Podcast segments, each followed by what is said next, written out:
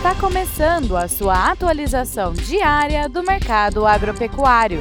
Fique agora com o Agro no Instante, da Scott Consultoria.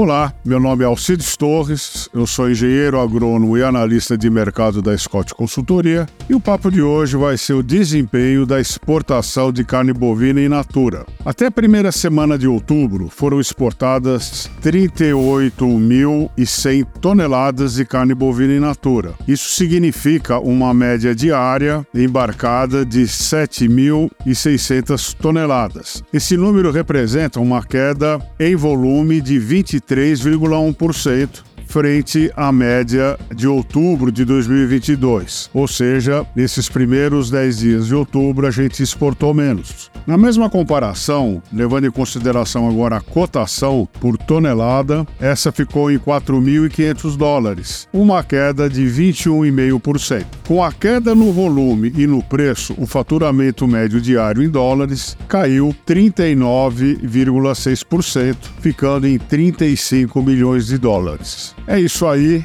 Espero encontrá-los todos gozando de boa saúde, fazendo bons negócios e até breve.